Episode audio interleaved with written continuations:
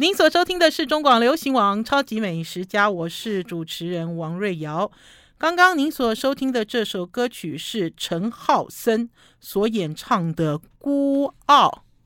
超级美食家今天有邀请特别来宾，我们要请的是美食作家韩良义。来跟大家介绍他的新书《半生滋味》，可是韩良义迟到了怎么办呢？所以王瑞瑶呢，第一段先来僭越一下，僭越一下来跟大家介绍我最近吃的一家意大利餐厅。前一阵子呢，奥利塔橄榄油呢邀请了这个日本东京的意大利主厨。冈森师傅来到台湾，我没有去上冈村师傅的菜哈。那可是呢，那天呢，冈村师傅呢，呃，做完了一些准备之后呢，我的闺蜜 Ellen 她说：“瑞瑶姐，我们要请这个冈村师傅吃饭啦，哈，然后请我跟宝师傅作陪。好啊，当然好了，为什么不好？因为呢，我最喜欢哈跟外国师傅聊天。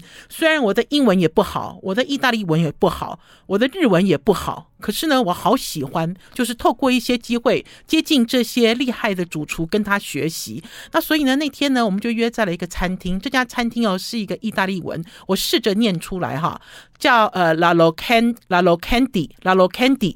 呃，这家餐厅的主厨那天也不在，叫马修马修师傅。马修师傅来了二十年了哈。马修师傅呢，呃，看他的这个资料哈，他之前是在呃另外一家知名的意大利餐厅，叫做呃呃 Esteria by Angie。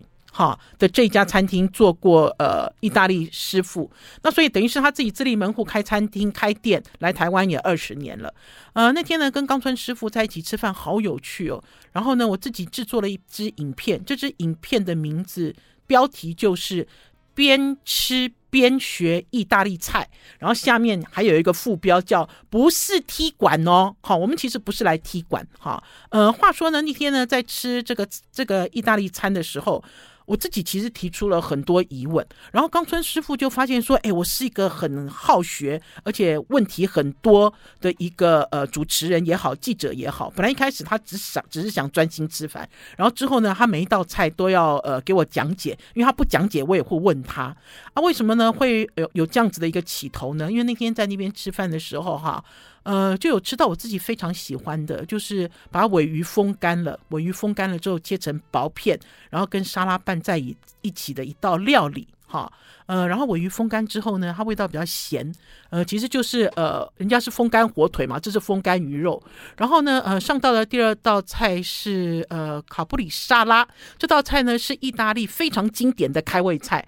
呃，可是它上来的时候，我其实有一点点错愕，因为呢，它的番茄都切滚刀块，然后它的起司呢，呃，它用的是新鲜的起司，它呃，应该是讲说它只用了一球吧，还是我觉得不觉得有两球？呃，我先介绍一下卡布里沙拉，卡布里沙拉啊，其实是我以前早期刚入行的时候，在吃意大利餐厅的时候一定要点的一道开胃菜。呃，听众朋友，你不认识这个名字没关系，你一定吃过，哈，就是它是一片。圆圆的，呃，白色的起司，然后再叠上一片圆圆的番茄，然后就一直一直一直叠起来。那所以呢，以前呢，我记得我呃二三十年前刚吃这道菜的时候，我还有问意大利的主厨，我说这个要怎么吃啊？因为它一片一片都叠起来嘛，然后叠叠得很整齐。然后我还记得意大利师傅啊，然后上面还会放一些罗勒叶之类的哈。然后那个。意大利师傅就会跟我讲说，呃，你要把它当做一个组合，就是一片白的，一片红的，好，然后这样子，那个跟他的淋酱一起吃。我现在跟大家讲哈，红的。绿的、白的，其实就是意大利国旗，好，所以这道菜呢非常的经典。那可是呢，它上来的时候居然是滚刀块，不但有滚刀块，它还放了洛梨，不但放了洛梨，它还淋上了巴萨米狗醋。那对我来讲，我我其实是有一点被惊到哦。我被惊到的原因是因为这道菜的菜名就写经典卡布里沙拉，可是它一点也不经典呐啊，啊，所以我就赶快问冈村师傅啊，好，其实照道理这个问题应该要是要问这个店的主厨马修啦，因为他不在嘛，我就问冈村，那。因为冈村师傅，因为他自己也在日本东京开意大利餐厅，然后呢，呃，他那个餐厅一直都是那个米其林餐盘推荐。他之前呢，也在另外一家意大利餐厅工作，也是一样，呃，有入选米其林餐盘推荐。那所以呢，冈村师傅一直都在帮马修师傅解释。他说哈，有可能是因为马修师傅来到台湾比较久了啦，哈，呃，他会放一些台湾人喜欢的元素，哈。然后呢，老实讲呢，把这道传统料理切成滚刀块，哈，呃，也不新了，好，就等于是他应应该就是一个变化版。可是我自己我就一直陷在那个就是传统。创新、传统、创新之间，哈，那我知道，因为传统绝对没有落离嘛，因为我讲这道菜的颜色就是意大利国旗，对不对？呃，然后之后呢，我们就一路吃，呃，吃到了这个意大利面。那因为这家呢，这个服务生呢一直推荐意大利面，因为呢马修师傅自己会手工制意大利面，所以我们就点了两种，一种是海鲜意大利面。这个海鲜意大利面呢，就是我们所吃到的这个这个直面。这个意大利面拿上来的时候，哈，冈村师傅就笑了。冈村师傅说：“哦，一喜。”那我就。故意逗他，我说：“哦，你用看着就知道好吃哦。”然后之后，冈村师傅就跟我解释，他说：“其实不是，他闻到了一个味道。哈，呃，其实很好玩呢。这个海鲜意大利面，它炒的是红酱，可是又不全然是红酱，因为它的红酱比较浓稠，而且颜色比较浅，哈，好像加了高汤混煮之类的这样子的感觉。那所以呢，冈村师傅就说他吃东西的时候鼻子会打开。”好，鼻子打开，所以他闻到了这道菜的味道，他就直觉认为这个味道我没有闻过，好，很好吃。那之后呢，我自己呢，因为我自己是北方人嘛，我就很爱吃这个面食，所以我就点了一个他们店里特制的那天的炖牛肉的宽扁面。就炖牛肉的宽扁面上来之后呢，还没有吃，冈村师傅就给我上课了。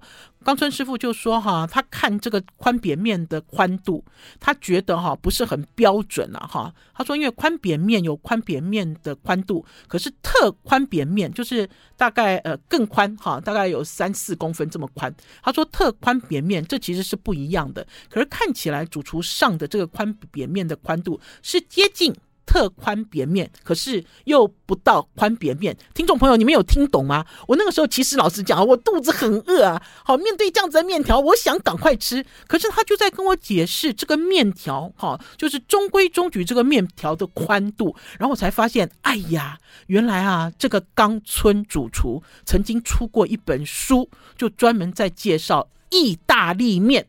有没有很好玩？我觉得吃一顿饭好精彩哦！而且老实讲呢，我们整顿饭吃下来，冈村主厨被台湾的盘客下猪直接 KO 哦，那个猪排好好吃哦，而且那个猪排好 juicy 哦，在影片里面呢有收录一段这个猪排的断面。大家其实都在讨论怎么做才可以把台湾猪做得这么好吃，还是我们台湾猪本质就是这么香这么好呢？好啦，我们要先休息一下，进一段广告，然后迎接美食作家韩良义来跟大家介绍他的新书《半生滋味》。I like 您所收听的是中广流行网《超级美食家》，我们终于等到韩良义来了，良义跟大家问好。呃，瑞友好，各位听众朋友大家好，对不起，对不起，对不起，对不起。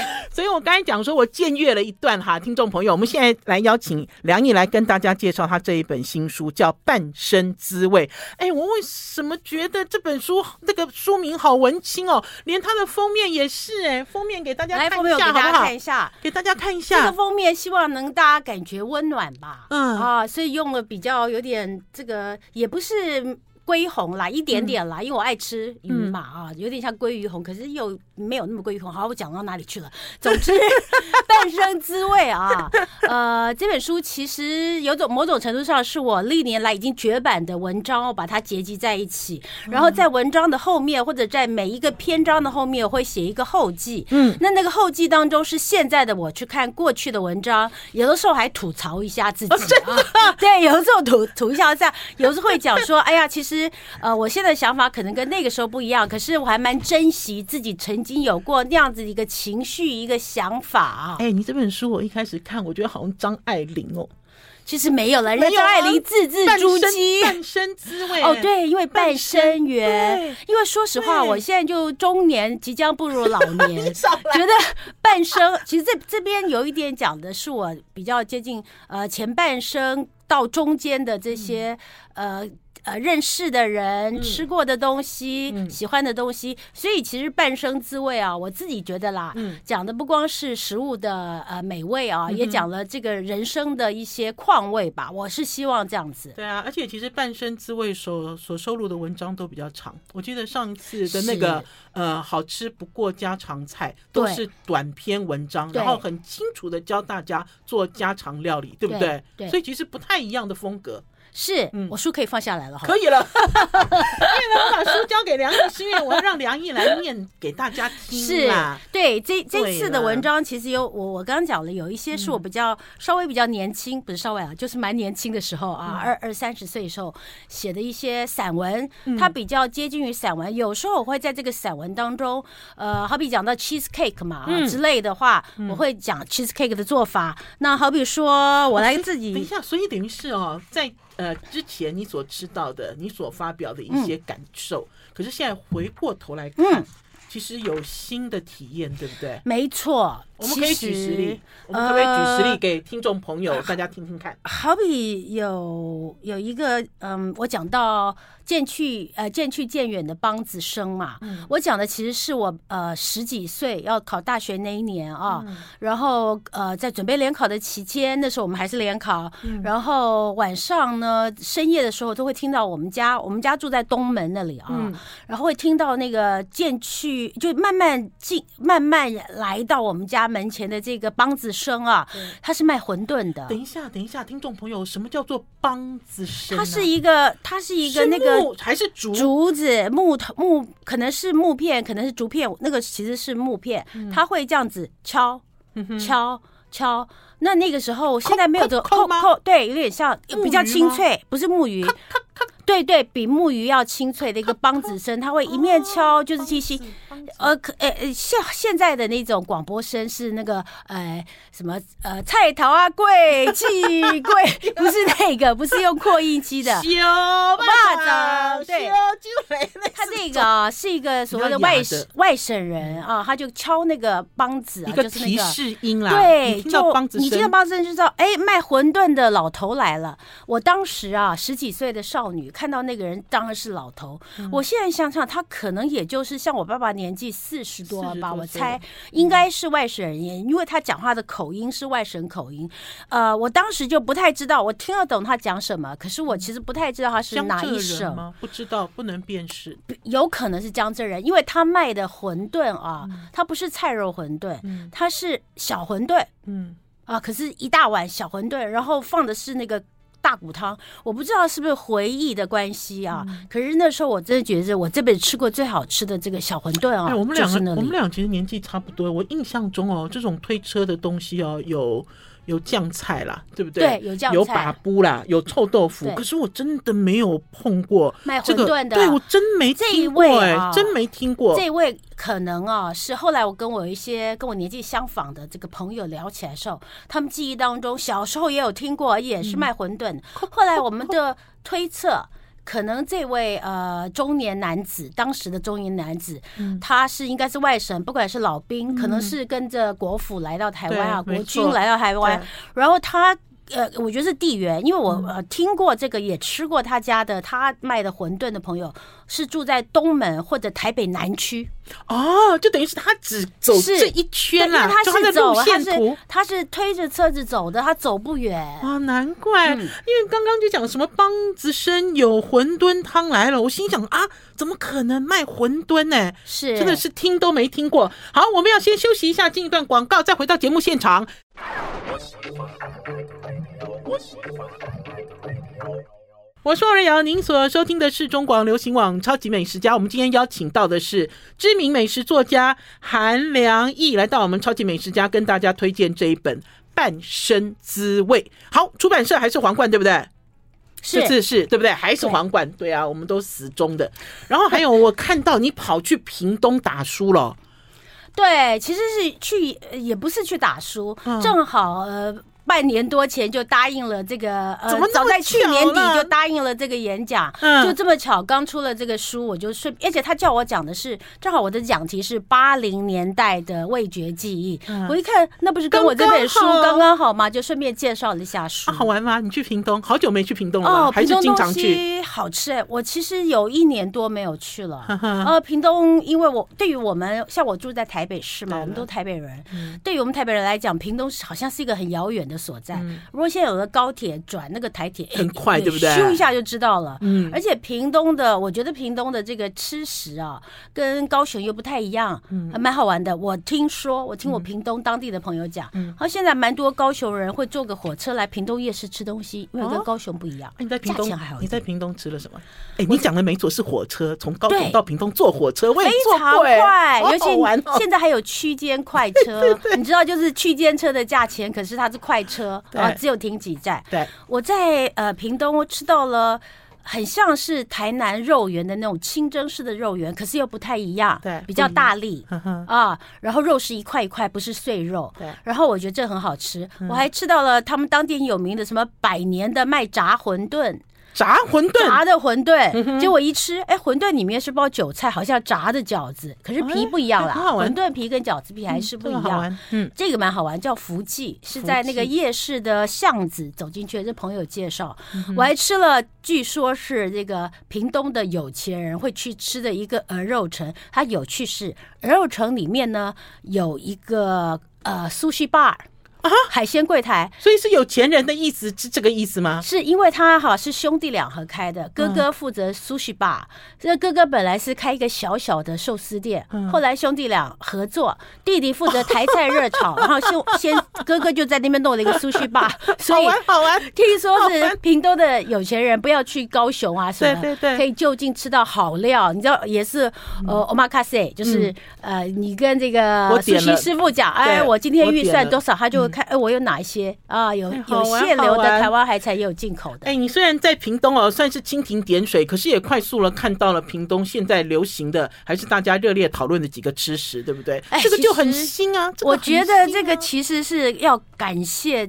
在地的朋友，在地的朋友，因为是他屏东人啊，大学毕业后就回到屏东去，然后有带路，而且又是一个好吃的在地朋友。哎，有跟听众朋友讲啊，出去玩呢，一定要靠朋友了，靠朋友才会快，对不对？是吃喝玩乐才会精准啊。好，我们现在回到了，我们我们已经聊到屏东拉不回来，我们现在回到了这本书哈，呃，梁毅最新的半生滋味，因为我想要让梁毅念一段他自己写的文字，让大家也可以。沉浸到这一本书里面，因为呢，呃，写的其实不完全是美食，其实有的是呃感觉，当下的感觉，呃，还合并了很多东西，所以我们可以念一段那个梆子还是什么的，可以啊。好来，我我来讲的，其实这个是这边渐进渐去渐远的梆子声比较后面的啊，讲到那个梆子声其实已经渐渐不见了啊。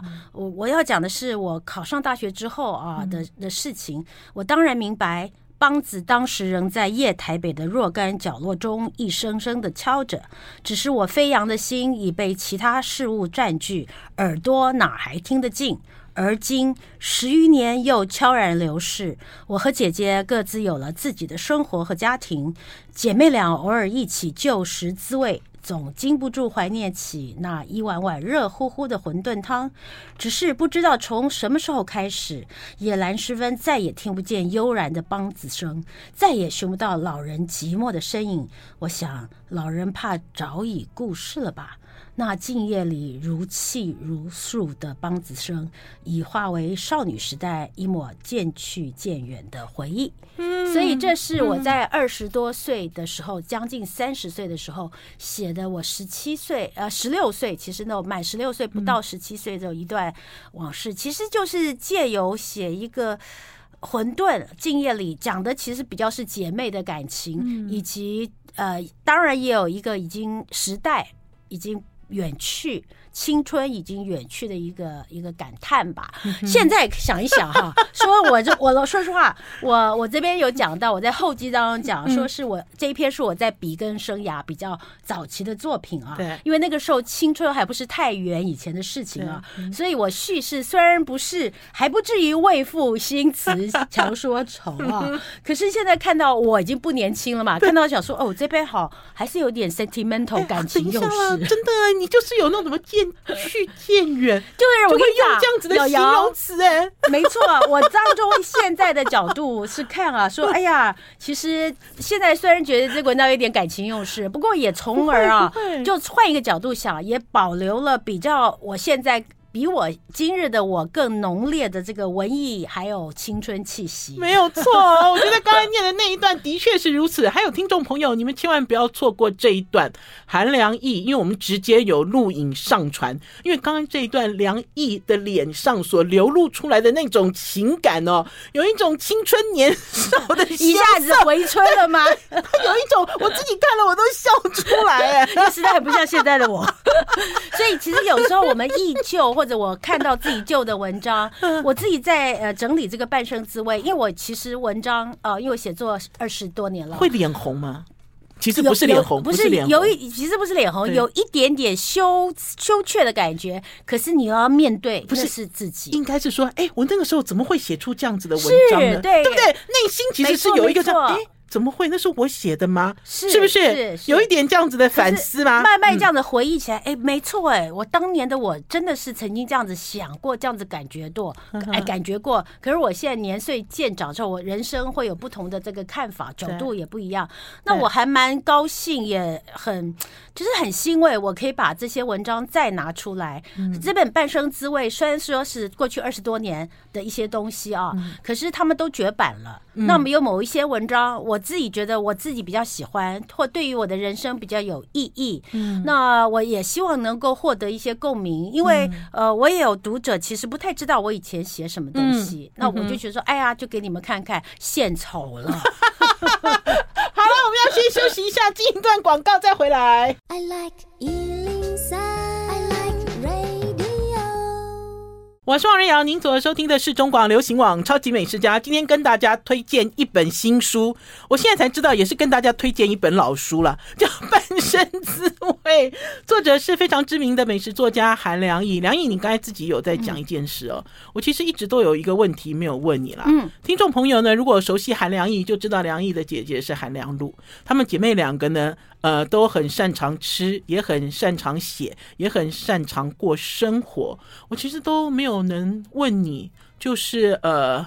良露对你的影响是什么？因为你刚才在讲馄饨的时候，其实你姐姐有出现呢。对，所以换句话讲，你们是一起分食那一碗梆子馄饨汤吗？对，还是怎么回事？是常常在那个时候都是呃，我在准备大学联考 K 书的时候，我姐那时候已经上大学了。是她追出去找梆子吗？有，有时候我们一起，哦，就是她回来的时候，有时候她刚回来，梆子声响起，我们说，哦，我们来买一个宵夜好了。然后，而且我们常常是呃，不是有时候拎个大碗吃大碗。对了，我就是在讲。那个时候的容器是自备嘛，自备，对不对？有时候是带的那种提盒比较大的那种，追嘛，追他嘛，对，带着那个大的那种可以放汤的便当盒。嗯，那个时候是我爸爸妈妈没睡，还没睡的话，我们就会一家人一起。嗯、我弟弟通常都已经睡着弟弟 那时候还小，没口福。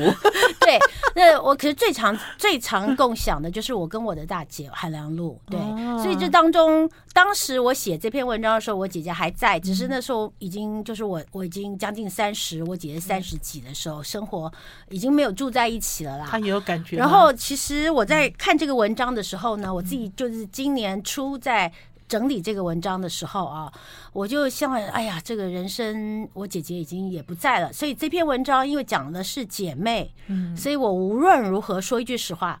呃，虽然它是比较 sentimental 一点，感情用事啊，可是我无论如何要把它放进来，因为他讲到了我的姐姐，还有他也讲到说，我们现在已经消逝的味道，在我们这个时代已经没有像我印象当中的那个。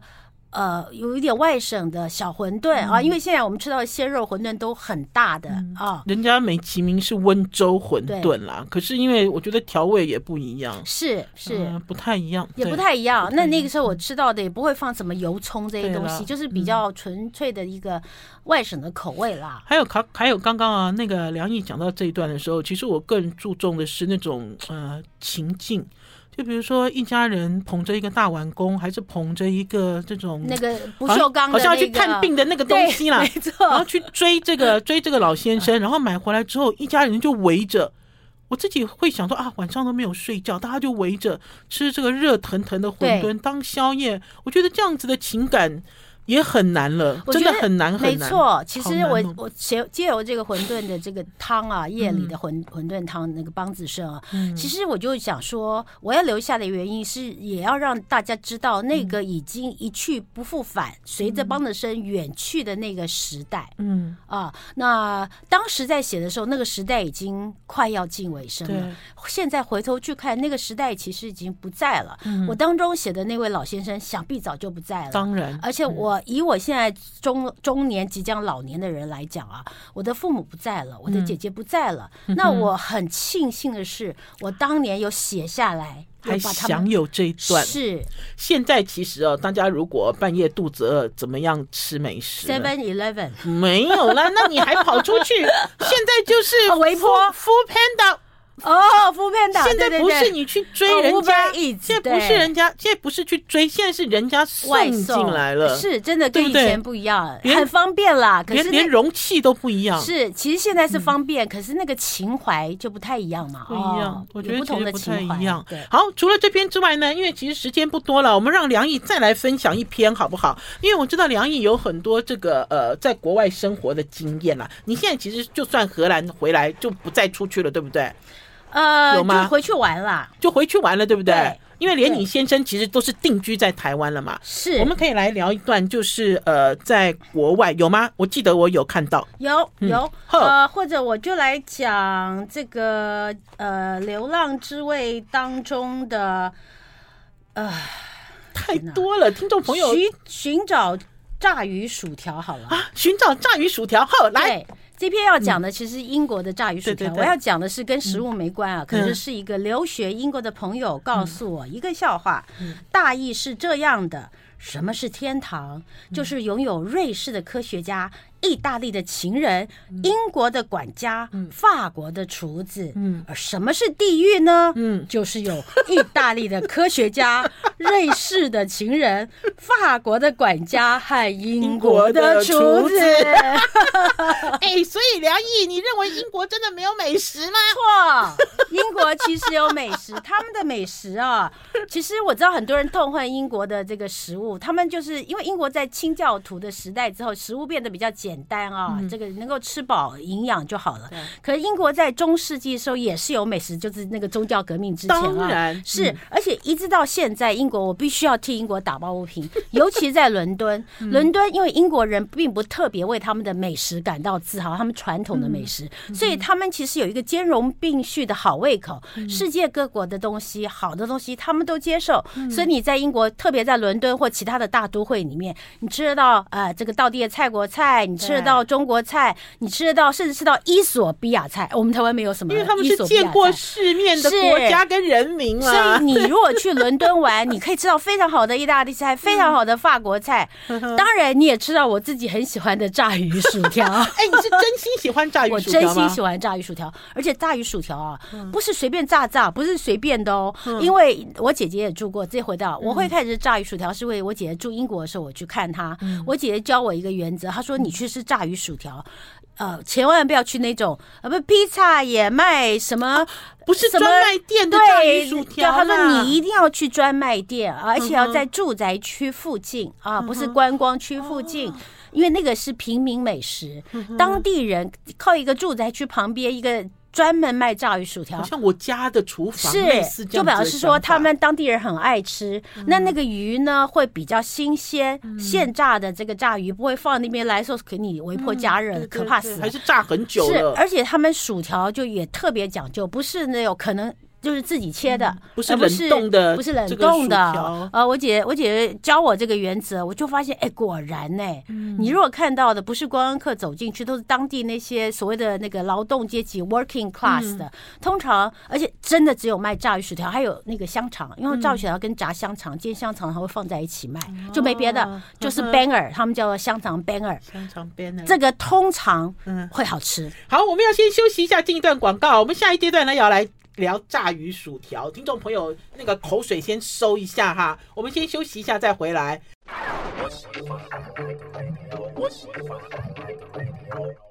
是王瑞瑶，您所收听的是中广流行网超级美食家。我们今天邀请到的是美食作家韩良义。我一直在读良义要念一段书啦。呃，炸鱼薯条这个呢是比较不文青的，比较讲的是异国的吃食啊。嗯、我要讲的其实这段就是跟这个呃炸鱼薯条为什么去英国啊？我觉得应该要吃一下啊，我、嗯、就讲一下啊，比不会很文青，大家放心。啊、我要文青。对于英伦民众来说，炸鱼薯条说不定才是最有亲切感的日常小吃。炸鱼用的多半是鳕鱼之类的白肉鱼，也有肉质更细的蝶鱼。不管哪种鱼，一粒须去骨，切片成鱼排后，沾面糊在热油里炸至外酥里嫩。要让炸鱼好吃，除了鱼肉新鲜外，面糊调制的是否得当也是美味的关键。有些呃呃老店的面糊用家传数代的秘方调。合而成，绝不外传。这个就是属于比较哎，这本书当中比较属于食物美食的一部分啦。嗯嗯，所以呢，梁毅对于炸鱼薯条，你的心结是什么？我的心结其实、嗯、有没有是旧闻新闻？呃，会选，我觉得我会选这一篇哈、哦，是因为我我曾经有写过一呃好几年的专栏，叫做呃流浪的味蕾。那这篇文章是流浪的味蕾这个专栏中选出来，我觉得它既讲到了我如何，因为也是跟我姐有关啊，英英伦有关英国的，而且我借由炸炸鱼薯条也讲了一些伦敦，讲了一些英国的所谓的饮食文化、饮食的。呃，习惯了啊，然后也想要替这个，最主要是前面我刚刚讲的那个笑话，我一定要让大家知道。所以就是因为我我讲了《半生滋味》这一本书当中啊，我希望能够收集我各个人生不同呃前半生不同阶段写的东西。那这个就是比较算是呃那本《流浪的味蕾》那个专栏啊。当中，我觉得，呃，可以代表就是写味觉，也写旅行，也写异国的文化，然后还有一点我对于呃食物的看法吧。嗯，所以他其实就是在替炸鱼薯条伸冤，是没错。对，你大家不要误会了，真的。你如果你有吃到不好吃的炸鱼薯条，不表示所有的炸鱼薯条不好吃。就像你来台湾玩啊，你说观光客，我们家几雷捞捞霸崩，哎，你不信去吃到很烂的不好吃的，那你就说牛肉饭不好吃吗？未必，只是你不巧吃到的是烂鱼充数的卤肉饭。还有啦，我自己其实哦，我相信梁毅也是支持这样子的态度了，就是我们其实哦有。游走世界各地，我们的这个标准要放很宽很宽啦。对，我们其实没有办法用自己你自己很浅薄吃过的东西来评价、来评论这些你认为好吃或不好吃。我觉得都是一种体验啊。我第一次吃炸鱼薯条是在澳洲的布里斯本，也好吃啊。对，英国文化的影响嘛，好好玩哎、欸嗯！而且就像你讲的，我去的那一家就是只卖炸鱼薯条，是。很好吃，尤其是炸鱼。你刚才讲的是白鱼，是鳕鱼吗？很很好吃。很多，我我早期鳕鱼居多，现在啊，鳕鱼比较少，因为鳕鱼已经濒临就是白身鱼嘛，就白身鱼跟就是跟鳕鱼啊，cod 不是我们台湾人所谓的这个扁鳕或圆鳕，它就是 cod 真的鳕鱼。还有一种叫 pollock，就是台湾比较少，呃，叫霞雪吧。霞雪我知道，霞雪日本有，对，叫霞雪，那个比较在呃英。美呃，在这个欧洲欧欧洲是比较便宜，可是没有那么便宜啦，所以炸鱼薯条不是很低贱的食物。而且我觉得，因为你认识这样子的一个食物，你就可以知道，其实这个鱼的本身没有太多的味道，可是很滑很嫩。对，是配配上外面那个酥脆的那个面糊，就觉得哇，你的就是它也有，它没有像我们呃台湾人希望的这那种鲜味比较少，可是它有一个像你讲的口感很好，而且它还是有淡淡的这个鱼的香味，对不对？是，嗯，我自己会蛮喜欢这样子的食物了。然后因为呃，我觉得炸鱼薯条相较于现在所流行的韩式炸鸡，它的味道其实还是比较趋近本质，是本质，没错，本质。显露出来，没错，你你其实呃，经由那个面糊的搭衬，你你感觉到口感，还有就是鱼肉本身。我跟你讲，鱼肉本身的原味，你喜欢的话，淋一点点柠檬汁。像英国人啊，柠檬汁啊，不是番茄酱啊。对，英国人其实加的是一种醋，叫麦芽醋。他的他们最道地的吃法是淋麦芽醋。其实淋那个麦芽醋，其实醋酸味可以提升鱼肉的鲜。啊，所以下次不要再笑英国人的炸鱼薯条了，人家还是很有学问的。好，我们的时间不多了哈，我们要让这个梁毅啊。直接打开半生滋味的目录啦。嗯、我们其实有一些东西要呃，或许没有办法快速的介绍。可是梁毅可以把一些他自己认为很重要的文章，还是在什么阶段写了什么，再回过头来看，到底还可以回味什么？来，好比说这本书有四集，第一集之记忆之味，我自己也很怀念那个最后一碗清冰啊。我们小时候吃的清冰是纯清冰，就是糖水加上酸梅汁。哎，这么轻哦！你们家没有加那个吗？香蕉？没有，我们小时候吃的清冰是有一种色素跟香精做的酸梅汁，我妈妈都不让我吃，可是我都会偷偷去吃。讲红色的是不是？红色的，我很怀念。然后另外吉尔的《流浪之味》，除了我刚刚讲炸鱼薯条，我还有一本叫游，还有一篇叫《游走在世界的市场》，很好，很好玩。市场，市场，对，很好玩。这篇被收入这个翰林的这个小学生小六的国语课本，很好。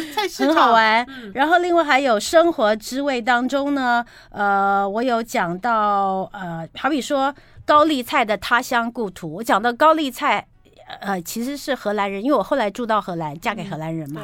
高丽菜是荷兰人最早荷兰人带来的，跟呃这个韩国人没有关系啊，因为高丽菜的荷兰文啊，我们当然叫高丽高丽菜嘛，他们是 cole。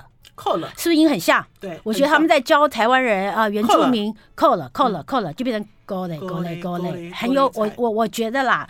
另外，呃，第四集最后一集就是季节之味呢，就讲的比较多是我在荷兰的时候四季吃到的东西，也希啊借此来介绍一下，因为我们台湾季节比较分不分明，那我希望就啊也是。有一点点想要提倡说，哎呀，什么季节的时候我们吃什么东西？因为丢席嘛，对不对？就着实的东西，季节性的东西其实是尤其农产，季节对的时候其实特别好吃。干嘛花大钱去吃违反季节的东西？这是我的想法，对不对？对，吃时令的菜。你会很怀念荷兰的生活吗？呃，有有有怀念的，它的四季分明啊，也有怀念他们的秩序，也有怀念。就是荷兰是一个比较有秩序、理性的一个地方，所以你日常生活不会碰到一些比较混乱的事情。这个我怀念，还有很怀念荷兰的景色，因为论起风景啊，荷兰是真的真的很美。然后我也很怀念说，我们从住家呃不要去太远，就可以到森林里头去散步，这样子的一个生活的形态。可是台湾住在台湾也很好啦，那我捷运很便利，是是是是，就是荷兰就是如果说你是一个喜欢大自然的人，你可能比较容易。更快的，即便坐捷运都可以走到一片森林去。我喜欢那种，很好，很好。哎，其实我们其实哦，每次在看梁毅，梁毅其实大部分写的都是吃食了。你其实就比如说荷兰的生活，我自己就很向往啊，很向往。哎，是哦，在国外，而且你该有有好有坏了，有好有坏。嗯，台湾吃东西生活太方便了，嗯，是不是？嗯、好啦，谢谢梁毅来到我们超级美食家哦，谢谢梁毅，谢谢瑞瑶，拜拜，拜拜。